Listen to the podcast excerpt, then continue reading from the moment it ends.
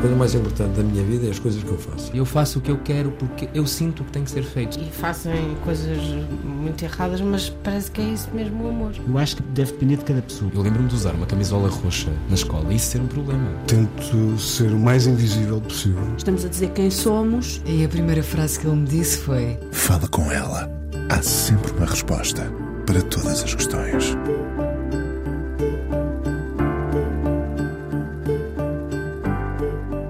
O casamento é um barco casa abandonado que contém uma velha canoa para dois que já não presta para a água, tem furos no casco e perdeu um remo. Julian Barnes em A Única História. Agora abre o livro do convidado de hoje. Luísa, a crise em que ambos quase matámos o nosso amor começou de repente, sem eu me dar conta. Aliás, durante muito tempo tudo me passou ao lado página 111 do livro Para Tão Curtos Amores, Tão Longa Vida. O autor fala de infidelidade, defende a teoria da vinculação, diz que não há divórcios felizes. Não haverá? Lembra a importância da relação precoce com os pais. O amor apresenta-se de muitas formas.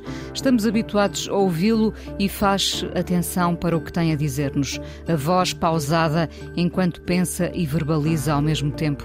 Lembro-me sempre de quando passou aqui uma outra vez e me contou que tem o hábito de, quando chega à casa, tirar a roupa que usou durante o dia no consultório, como quem se despe das camadas que ganhou com o passar do tempo a ouvir a complexidade das nossas vidas.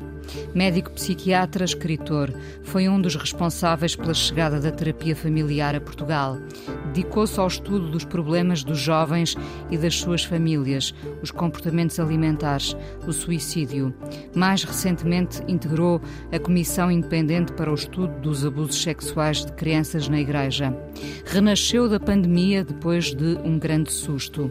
Agora voltou à escrita, o ensaio e a ficção. Todos, de alguma forma, nos havemos de encontrar neste livro, piscando o olho a Camões para tão curtos amores, tão longa vida. O psiquiatra Daniel Sampaio hoje no Fala Com Ela aqui na Antena 1. Olá, professor. Olá, Inês, como está? Tudo bem, obrigada. De que precisava para voltar à escrita?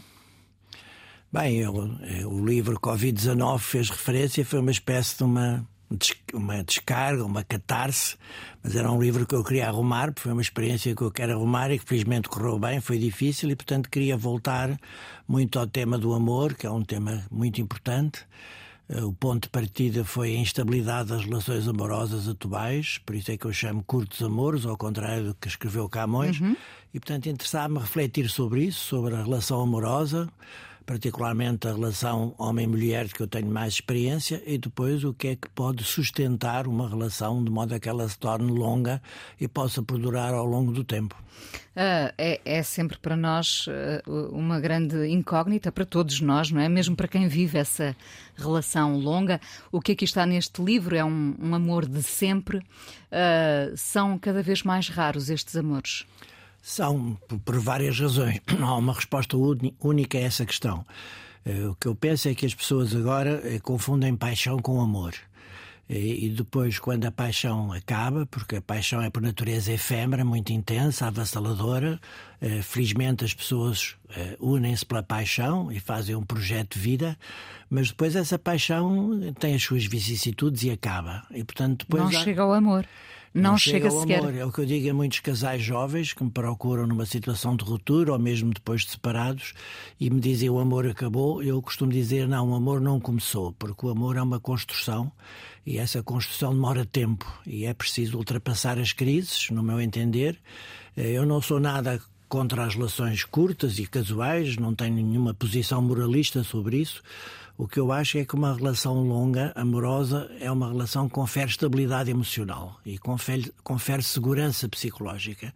E essa é uma dimensão importante da nossa vida. Nós temos a sobrevivência biológica, digamos assim, que precisamos de comer e beber água e, e lutar contra alterações climáticas, por exemplo. Isso é a nossa sobrevivência como pessoas, a nível biológico. Mas depois há outra parte muito importante que é a sobrevivência psicológica. E, no meu entender, isso deriva muito muito das relações que nós tivemos com os nossos pais na infância, que são importantes, embora não completamente determinantes, mas são importantes, e depois com as nossas relações com o par romântico, que são relações muito importantes e são estruturantes da nossa maneira de estar no mundo. Uh, casamos menos, uh, preferimos, uh, em muitos casos, viver Sim. com. quando é que este molde do casamento nos deixou de servir, de certa forma? Bom, no século XX, no século XX, o livro começa com um episódio da história de Portugal, que é uma troca de princesas no século XVIII. Eu escolhi esse episódio justamente para mostrar como era o casamento no século XVIII, que era um negócio entre os reinos. Eram crianças que eram destinadas a casar, a princesa com o príncipe, mas quem, quem acordava o casamento eram os respectivos reis. E agora estamos numa relação completamente diferente. Eu depois salto para a aplicação do Tinder, onde há muitos encontros amorosos a partir daí. E, portanto, o casamento como instituição eu acho que está em crise e, e teve um peso muito grande na vida das pessoas. Quer dizer, é como se as pessoas tivessem que ser como as princesas e os príncipes, tivessem que casar e ser felizes para sempre. O livro abre com uma situação, uma citação de um mestre americano que diz que o casamento é um estado horrível, a única coisa pior é ser solteiro. Eu concordo muito com isso. É muito difícil ter uma relação ao longo do tempo com uma pessoa, mas como eu lhe dizia, Inês é estruturante, eh, transmite serenidade. É um antídoto contra a ansiedade das nossas vidas, eh, sobretudo se nós, formos capazes de partilhar a vulnerabilidade que todos nós temos com a pessoa que está ao nosso lado. Há vários ingredientes importantes dessa relação estável. Um deles é a delicadeza no trato. É, é, muito interessante porque nós verificamos que muitos casais não se tratam bem, não têm é, aquilo que os ingleses chamam kindness, ou seja, é, a, a gentileza, gentileza, a amabilidade. Isso é fundamental numa relação a dois pensarmos o que é que as nossas palavras vão provocar no outro.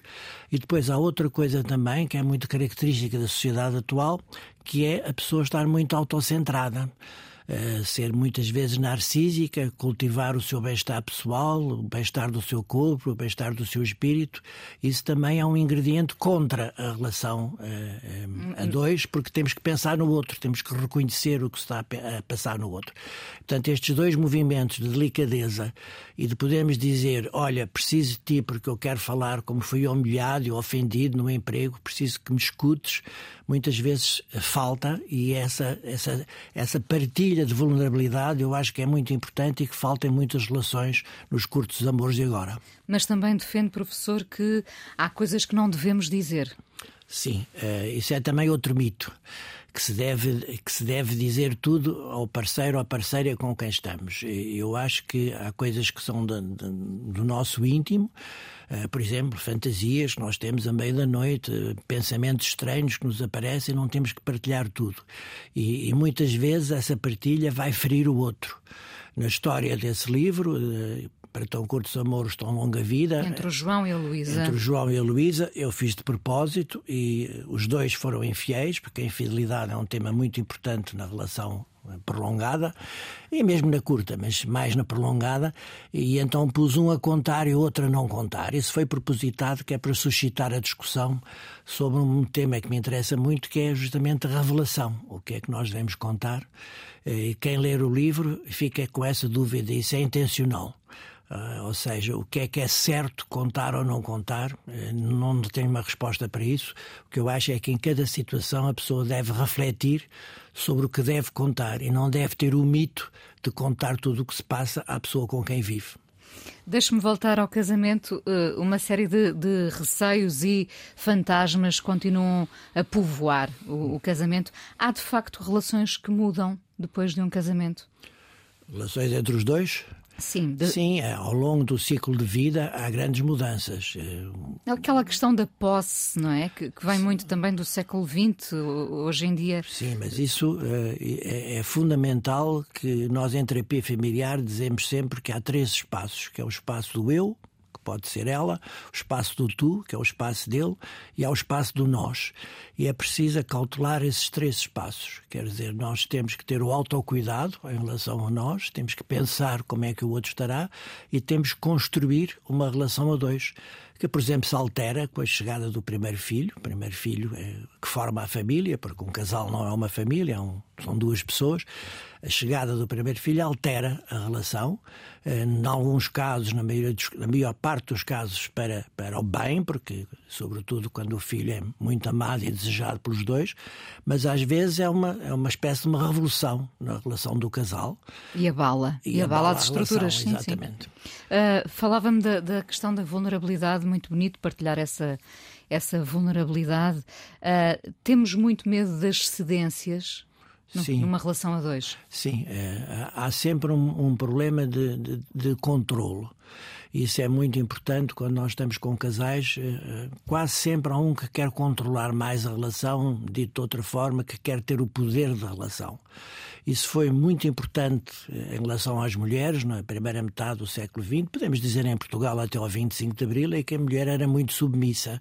E, portanto, por exemplo, a infidelidade masculina era aceite e a infidelidade feminina fortemente criticada e a mulher aceitava esse domínio do homem sobre si próprio. Era o homem que mandava, era o patrão da casa, digamos assim. Felizmente, hoje em dia não se passa assim, a relação é muito mais igualitária. Mas quando a relação é igualitária, que é uma grande conquista das mulheres, eh, evidentemente que isso põe a questão do poder na relação e de quem é que pode mandar. E às vezes há casais que até discutem, um dia mandas tu, um dia mando eu. Como alternam, se Sim, mas como se isso pudesse fazer assim. Eh, a construção da, da, da relação não pode ser carregar num botão, tem que ser uma coisa de, de, reconhecimento do outro, de atenção ao outro, de compreender o que é que está a passar dentro de si próprio e deve haver uma negociação e há, tem que haver uma justa, uma justa posição uh, dele e dela. Estamos a falar do casal heterossexual, que eu tenho mais experiência, mas é muito semelhante eh, com exceção do contexto social, nos casais do mesmo sexo, os problemas são exatamente os mesmos. Agora, no casal de homem e mulher, que é o tema do livro, é, é muito importante é esta coisa de não termos obsessão de ser um a mandar ou outro a mandar ou mandar alternadamente. Porque, é, mais uma vez, é uma coisa que tem que ser negociada e falada. Essa sim tem que ser falada. O que tem o, o João e a Luísa de particular? Sempre lutaram pela, pela sua independência? É, é uma história do, da minha geração, tem, tem coisas autobiográficas, embora felizmente a minha história seja bastante mais simples, mas uh, são pessoas que, que, se apaixonaram antes do 25 de Abril, eu quis pôr, quis pôr isso, depois houve a chegada do 25 de Abril de 74, o 1 de Maio, as candidaturas presidenciais, o nascimento do filho, portanto são, são duas pessoas que se apaixonaram num determinado momento da sua vida, eh, no contexto do, do, da luta política contra o fascismo na altura e a propósito da morte de um estudante, que é um episódio pouco falado, que é um episódio muito importante, foi a morte do estudante eh, de Direito Ribeiro Santos, em 1972. Esse casal, pela PID, esse casal apaixona-se aí, depois constrói uma relação e talvez este livro não tem uma mensagem. Eu não gosto muito de dizer que tem uma mensagem, mas talvez uma das coisas que eu quero uh, simbolizar é que este casal conseguiu ultrapassar as crises e vai envelhecer em conjunto e não recorreu à terapia de casal. Há um episódio engraçado que o António Carlos Cortês, na apresentação do livro, chamou o episódio Hitchcockiano, foi o aparecimento do Daniel Sampaio, o casal encontra o Daniel Sampaio na Feira do Livro. O que eu quis dizer com isso é que eles não recorreram aos serviços de terapia de casal, seria eu ou outro colega que soubesse fazer terapia de casal, e foram capazes de, com todas as vicissitudes do seu amor, encontrar aquilo que é muito importante nos casais, que é a possibilidade de envelhecer juntos. E que é uma coisa que dá muita segurança, porque à medida que nós vamos envelhecendo, vamos pensando na morte e pensar na morte sozinho é muito mais doloroso do que pensar na morte acompanhado e de alguma forma o livro também simboliza isso, quer dizer, ele já está com alguns problemas de saúde e ela continua ao lado dele e são capazes até ler um, um poema do Vasco Graça Moura que eu achei muito bonito quando li e que tem a ver com justamente a morte de um deles e o envelhecimento e a morte que os casais mais velhos se confrontam. E da sua experiência, já agora da sua própria experiência, o que faz um casamento durar? Essa partilha. Basicamente, a gentileza e o reconhecimento Sim. do outro. É, é, tão importante a forma como nós comunicamos. Portanto, eu vejo casais que eh, criticam o comportamento do outro Isso é perfeitamente legítimo. Por exemplo, se ficou combinado que é um deles, agora há muito essa partilha das tarefas domésticas, embora as mulheres continuem a fazer mais, mas há mais partilha. E às vezes há casais que combinam, é, és tu que hoje arrumas a cozinha e pões a louça na máquina, és tu que organizas esse espaço. E um deles falha. E, portanto, é perfeitamente legítimo que o outro chame a atenção. Olha, era o teu dia, deixaste isso arrumado, arruma. Mas há casais que juntam este comentário a dizer: tu és sempre o mesmo. Tu não se pode contar contigo para nada. Tu és um preguiçoso, tu és pouco arranjado, tu és pouco cuidado. E aí está a atacar a pessoa. E é muito importante que nós possamos comentar um determinado facto da nossa vida conjugal, mas temos que preservar sempre a pessoa, não temos que atacar a pessoa. Também se passa entre pais e filhos, quando um filho falta à escola eh, e o pai diz: Olha, faltaste à escola, estava à espera que tu fosses, já tens idade para ir sozinho, porque é que não foste? Isto é perfeitamente certo e deve-se fazer, mas há pais que dizem: Tu és um preguiçoso, nunca serás nada na vida. É este ataque à pessoa que nós temos que poupar muito na relação conjugal. Como é que é o professor Daniel Sampaio nas tarefas domésticas, na partida? é, não sei cozinhar, Uh, muitas vezes mandamos vir uh, comida de fora, de um pronto a comer ao pé de nossa casa, mas sou eu que arrumo a cozinha. É uma das minhas tarefas. Isso Não, aconteceu desde sempre? Desde sempre. Nós temos, nós temos uma empregada doméstica, que é como se fosse uma pessoa da família, está lá há 35 anos em casa, portanto, como imagina, é uma pessoa que faz parte da família, conheceu os meus filhos pequenos, conhece os meus netos todos. Os meus netos chamam-lhe até muitas vezes avó Nené, porque ela tomou conta deles em pequeno, mas ela só está uma parte do dia e, portanto, o final do dia, a preparação do jantar e a arrumação da cozinha é minha. A minha mulher ocupa-se de coisas que eu sou completamente incapaz de fazer, que são questões de papéis, impostos, etc. Para mim aquilo é um mundo completamente terrível. Eu sou muito mau em números. Eu, sendo formado em medicina, sou um homem de letras e tenho uma enorme dificuldade em perceber certas coisas. Portanto, isso está completamente distribuído e é uma das boas coisas do nosso casamento. Eu não me ocupo de um único papel. E a minha mulher, mais recentemente, não se ocupa de nada que tenha a ver com a arrumação da cozinha. Isso é uma coisa que foi construída, não foi, não foi sempre assim, mas que é boa. Uh, vamos à primeira canção. Deixe-me só perguntar-lhe: continua a despir a roupa do consultório? Sim, sim, ponho sempre uma. Quer dizer, eu agora, desde que saí do hospital e da faculdade, ando vestido de uma forma mais, mais desportiva. Mais porque informal, porque sim. Na, porque na, na faculdade era obrigatório andarmos de fato. Não fazia sentido um professor catedrático não andar de fato, que eu acho lamentável, devo dizer, porque eu estive em universidades americanas onde as pessoas, os maiores cientistas e os melhores terapeutas do mundo andavam de uma forma informal.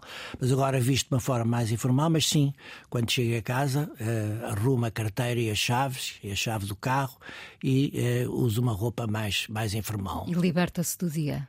Sim, isso é uma coisa que eu sempre soube fazer que é eh, saber separar, e é muito importante fazer isso, não deixar invadir a nossa vida familiar e pessoal com a nossa vida profissional. É outra dificuldade que os casais têm, é que invadem o espaço um do outro contando histórias muito pormenorizadas do que se passa durante o dia. Não acho que isso seja uma coisa boa. Eu de vez em quando conto, algum, conto algumas situações eh, da minha clínica que acho interessantes e gosto de ouvir a opinião da minha mulher, que é nefrologista, é especialista em rins, eh, mas tem uma pessoa, é uma pessoa com experiência, com muita intuição, portanto, de vez em quando desabafa algumas situações, mas de uma forma geral falamos sobre outras coisas. Tem aquele golpe de rins necessário para. Exatamente. Essa é a expressão certa. Vamos à primeira canção. Escolheu Love Me Tender, Elvis Presley. Um, porquê? Bom, eu acho que é a melhor canção de amor que jamais se escreveu. De um amor longo, de um amor projetado no futuro. Uh, o casal uh, João e Luísa ouve esta canção a certa altura e, portanto, acho que como já falámos do livro e está muito presente sempre essa canção ao longo da minha vida, acho que é uma boa escolha. Vamos ouvir então.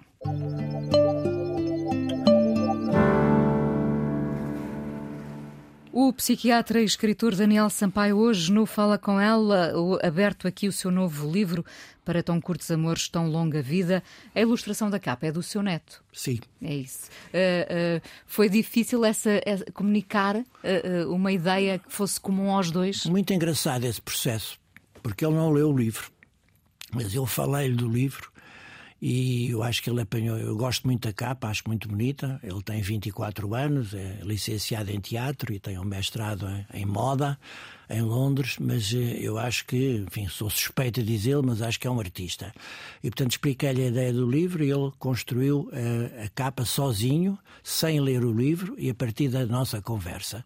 E cumpriu exatamente o prazo, que às vezes as pessoas não cumprem os prazos. Eu tinha um prazo relativamente apertado na minha editora, porque isso tem a ver com a minha relação com o meu editor, Seferino Coelho, com quem eu trabalho há 32 anos, e portanto nós trabalhamos com prazos, eu tinha o prazo para entregar. E estava um bocadinho preocupado que o Francisco, meu neto, não acabasse a capa a tempo, mas acabou. E a capa tem sido muito bem recebida, no sentido de, de alguma forma, ilustrar a ideia do livro, que é o casal virado um para o outro, a partir do casamento, mas depois a pensarem um no outro. Porque uma das coisas interessantes eh, nessa história, que acontece muito nos casais, é que os casais que têm uma relação duradoura e vinculada, ou seja, que tem a ver com a ligação profunda entre um e outro, mesmo durante as vicissitudes do amor, estão sempre a pensar no outro. E eu quis dar essa tónica no livro. Hum, já que falámos de, do seu livro e de, da pandemia, do Covid, um, mas porque no livro também se fala da, da pandemia, não resisto a voltar a esse tempo em que também lutou pela vida. Mudou qualquer coisa em si? Eu costumo dizer às pessoas que me entrevistam, que me entrevistaram na altura, que eu acho que fiquei melhor, no sentido que eu nunca tinha estado doente eh, e, portanto, nunca tinha estado numa situação grave e numa situação que ameaçava a vida. E quando consegui ultrapassar esse período, estive numa enfermaria, porque há um período em que eu estive em cuidados intensivos e não me lembro nada do que se passou, só sei que estive muito mal, mas quando passei para a enfermaria estava ainda bastante doente, mas melhor. E, portanto, essa partilha de estar com mais três uh, colegas de enfermaria e poder conversar com eles e uh, partilharmos a nossa dor e a nossa esperança de sobreviver foi muito importante para mim e deu-me talvez uma coisa que é muito importante para um psiquiatra e para um terapeuta, que é a empatia. Quer dizer, estando do lado do sofrimento, eu acho que compreendo melhor o sofrimento dos outros. Hum, que falta por vezes aos médicos. A verdade é que ganhou um novo sorriso, professor. É notório esse. esse Acha? Acho, completamente. Ainda bem que o diz. é verdade, notei já uh, da, da, vez anterior em, em que estivemos juntos. Tem um novo sorriso. Uh, o que é uh, fantástico ganhá-lo assim. É, eu sou muito sério. Eu tenho Está um, menos sério. O meu neto mais novo, que tem 12 anos, diz assim: uh, tu, tu não és triste porque tens sentido humor, mas és muito sério. É exatamente, eu acho que ele me define muito bem. Hum, que momentos transformadores viveu? A paixão pela sua mulher, evidentemente, hum. os filhos, imagina a chegada dos filhos, a entrada no Santa Maria. Uh, que outros momentos transformadores? a entrada de Santa Maria é interessantíssima porque eu, quando conto aos meus netos que entrei aos 18 e saí aos 70, eles ficam completamente horrorizados. Como é que se pode estar no, no mesmo sítio toda uma vida? Uh, o Hospital Santa Maria é uma segunda casa para mim. Só no, quando fiz os estágios no estrangeiro é que não estive lá. O resto fiz toda a carreira hospitalária da faculdade. Foi uma, a faculdade e o hospital foram muito importantes para mim. Depois houve uma, um episódio da minha vida que foi ter estado nos Estados Unidos com o Zé Gameiro a aprender terapia familiar com um mestre que eu cito muitas vezes, que é o nosso mestre, Carlo Whittaker. Isso foi muito importante, não só para a terapia familiar em Portugal, mas com, também para a minha compreensão sobre a família, porque ele era um homem que eu, eu uso pouco esta palavra, é uma palavra muito vulgarizada, mas quero dizer-lhe aqui hoje, ele era um homem genial porque nos anos 80 ele tinha uma visão da família completamente projetada no futuro. Depois houve pessoas que continuaram a trabalhar as famílias nos anos subsequentes, mas ele, quando se lê os textos do Carlo Whittaker, particularmente sobre o casamento e sobre a relação entre o homem e a mulher no casamento, são textos eh, muito brilhantes e que me inspiraram e também me inspiraram para este livro. Hum. Depois, evidentemente, houve outros episódios da, da minha vida muito marcantes, que foi o nascimento do meu primeiro neto, que é o Francisco, que é o autor da capa, da capa e outros momentos na, na, família. A família, isso também tem a ver com a situação da Covid-19, era uma das coisas que me fez lutar para viver, era ter uma família. Imagino, e a propósito da estabilidade que nos dá termos uma relação duradoura, imagino que seria eu septuagenário com Covid grave sozinho. Eu provavelmente não teria sobrevivido fui muito bem tratado pelos médicos e é preciso dizer que não era para eu ser uma pessoa conhecida, porque alguns dos médicos que me trataram tinham sido meus, meus alunos, mas o tratamento era igual para todos, eles tinham esse cuidado, o tratamento foi excelente. Mas há, quando a pessoa está numa situação de risco de vida, a pessoa tem que fazer apelo à sua capacidade de sobrevivência. E uma das coisas fundamentais foi ter uma família. Muitos, muitos não a tinham, de facto, Exatamente. não é? Hum, qual é, eh, porque continua a ouvir muita gente, eh, qual será a dor comum que nos afeta em 2023? Uh, a incerteza ou, ou, ou algumas certezas? Sabemos em que mundo é que estamos a viver, não é? O mundo é cada vez com mais incertezas. E eu não gosto nada de pessoas que têm certezas, porque isso é o contrário ao que se passa no mundo. É um mundo cheio de incertezas que é, é muito angustiante, particularmente para as pessoas novas que não têm um futuro em Portugal é, muito promissor. Isso inquieta-me, mas eu acho que a, a pior situação mais difícil que eu encontro é a solidão. São pessoas que de facto estão muito sozinhas, particularmente pessoas mais velhas, e que hum, vivem na esperança que apareça lá alguém, ou uma vizinha, ou uma pessoa que, que mora um bocadinho distante, mas que de vez em quando passa por ali.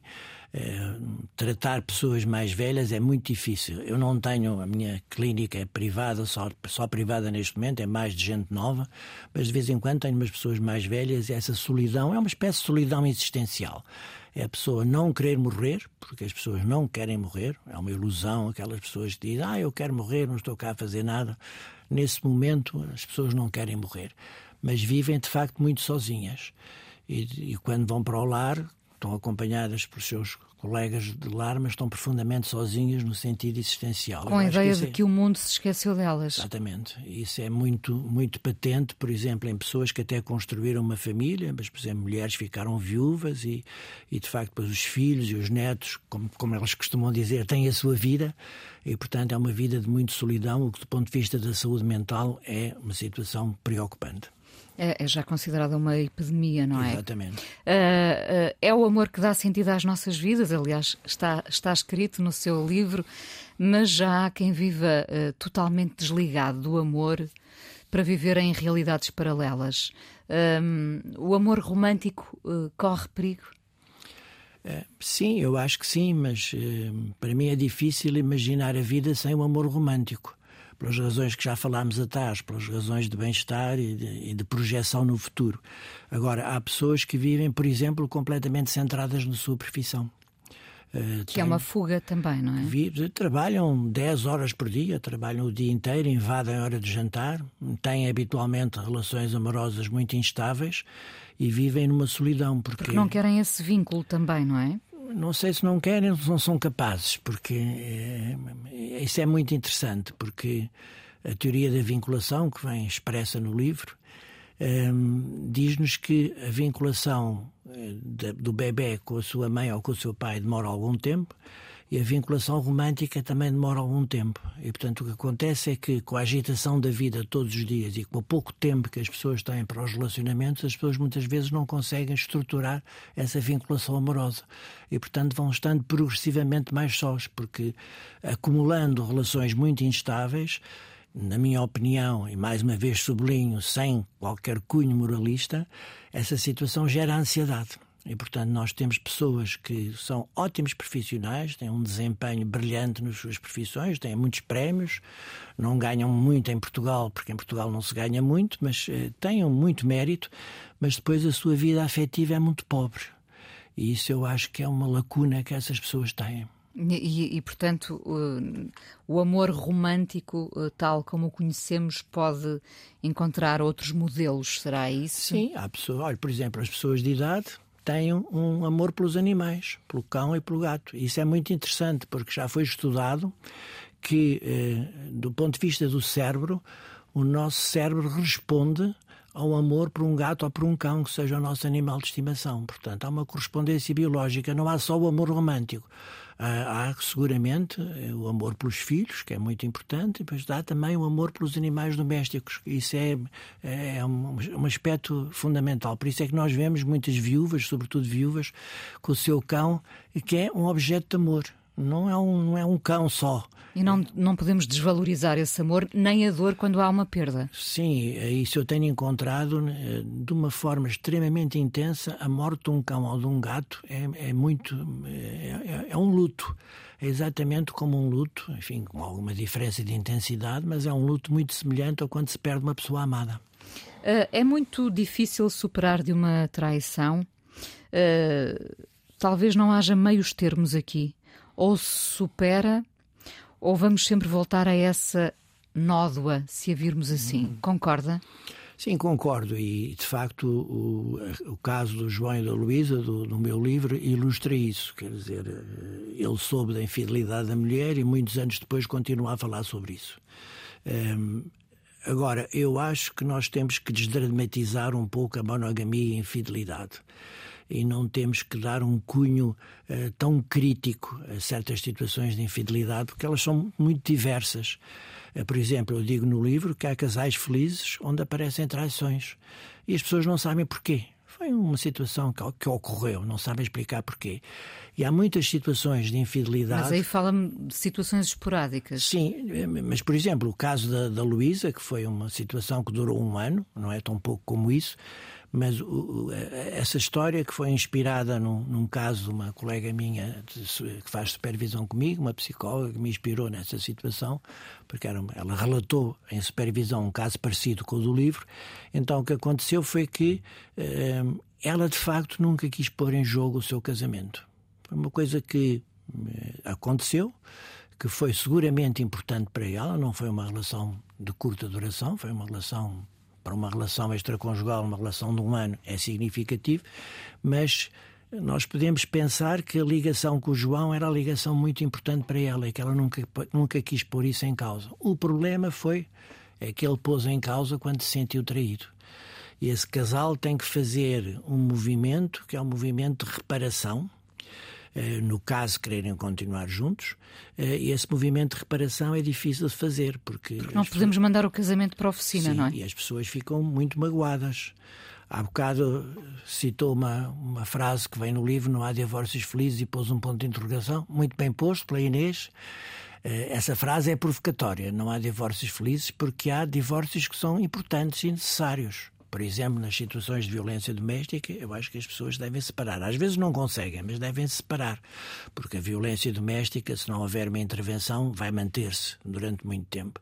Agora, o que eu quero dizer é que, quando eu digo que não há divórcios felizes, é, é, é a ruptura daquilo que se projetou no início. Veja as festas de casamento. As pessoas continuam a fazer festas de casamento. Eh, às vezes, quando vão viver juntas, também fazem uma festa. Eh, e as pessoas projetam-se no futuro. Porquê? Porque o casamento, como instituição, está projetado no futuro. E, portanto, o divórcio é sempre a ruptura de um projeto. É a nossa falência perante os outros também, Sim, não é? é qualquer coisa Porque... que nós, nós eh, dissemos, vamos casar, vamos viver juntos, venham estar connosco e depois aquilo não resulta. Agora, eh, evidentemente que há divórcios necessários e que são bons para a saúde mental. Impressiona-me imenso, por exemplo, situações de violência doméstica, mais frequentemente a mulher ser vítima do homem, que são mantidas durante anos. Porquê? Porque a mulher está presa numa relação que se chama agora relação tóxica, em que a pessoa não tem consciência como está controlada por aquele homem e mais, há certas mulheres que acreditam que vão ser capazes de controlar aquele homem e torná-lo diferente. Isso raramente, eu diria nunca, é possível. E, portanto, nesse caso, as pessoas devem separar. Bom, mas então, quando, quando não podendo, uh, nessa questão da reparação, não podendo mandar o casamento para a oficina, uh, importa falar muito sobre a traição, sobre os motivos da traição, ou a dada altura não se deve voltar a esse momento porque ele contamina o cotidiano? Segunda hipótese, eh, se reparar, porque já vi que leu o livro, eu, às vezes sou entrevistado por pessoas que não leram o livro, sabe que o autor percebe logo quando é que a pessoa lê quando é que a pessoa não lê. Portanto, a Inês, né, a Inês leu o livro e viu com certeza que ele fez muitas perguntas. Isso é muito interessante porque o ciúme do homem é diferente do ciúme da mulher. Eh, o homem tem muito ciúme ligado à sexualidade. Portanto, ele fez muitas perguntas. Quantas vezes fizeste amor com ele? Quando é que foi? Como é que foi? Eh, e ela nunca respondeu. E fez muito bem a não responder, porque não se pode alimentar essa situação, porque a pessoa que está a fazer perguntas é insaciável. E se faz 10, depois a seguir faz 30. E, portanto, é preciso dizer: não, isto aconteceu. E pode repeti-las. É, e pode repeti-las. Eh, isto aconteceu, vamos agora projetar-nos no futuro e vamos eh, não esquecer, porque isso não é possível esquecer, mas vamos avançar no sentido da, da reparação do nosso sofrimento. Agora, se a pessoa está permanentemente a atualizar o que se passou nessa altura, não é possível continuar. Hum. Acredita na monogamia ou é uma construção cultural, social? É uma construção cultural e social. É, o que eu diria sobre isso é que a monogamia é desejável, mas é difícil. E, portanto, é, há muitas razões para explicar essa construção social. A vantagem importante da monogamia é a estabilidade que dá no casamento e que dá na relação com os filhos, que é, que é muito importante. Agora, hum, é difícil manter essa situação e cada vez é mais difícil porque nós hoje temos muitas solicitações, eh, os telemóveis, as redes sociais, recebemos muitas imagens. Por exemplo, no, nos adolescentes, que eu sigo muitos adolescentes em consultas, estão permanentemente a receber mensagens eh, eh, de cariz erótico. Tudo isso é muito estimulante no sentido da pessoa não ficar ligada a essa pessoa. Curiosamente, agora, isto é um aspecto curioso que posso partilhar consigo. Tenho três homens que foram pais este ano. E são todos muito diferentes uns dos outros, são três bebés. Eh, agora, o que é que é comum? O que é que é comum é justamente a monogamia. Os três, que têm 31 e 32 anos, dois têm 32, um tem 31, e o que eles dizem é: não sei, eu tenho um bom casamento, eu adoro meu filho ou filha, eh, eu estou muito bem agora, mas não sei se vou continuar assim e se vou ser capaz de ser monogâmico até aos 80 anos. Portanto, isto é uma, uma, uma, questão que inquieta as pessoas e que eu acho que deve ser falada. Deve ser falada as dificuldades que as pessoas têm em manter uma relação estável. O meu ponto de vista é que é preciso lutar por isso. Agora, sou o primeiro a dizer que é difícil. O João e a Luísa não recorreram a um terapeuta familiar, mas depois saímos do livro com o olhar do terapeuta uh, Daniel uhum. Sampaio sobre a relação dos dois. Deu-lhe especial prazer esse, esse olhar, como quem vê de cima? Sim, bem observado da sua parte, deu-me um enorme prazer.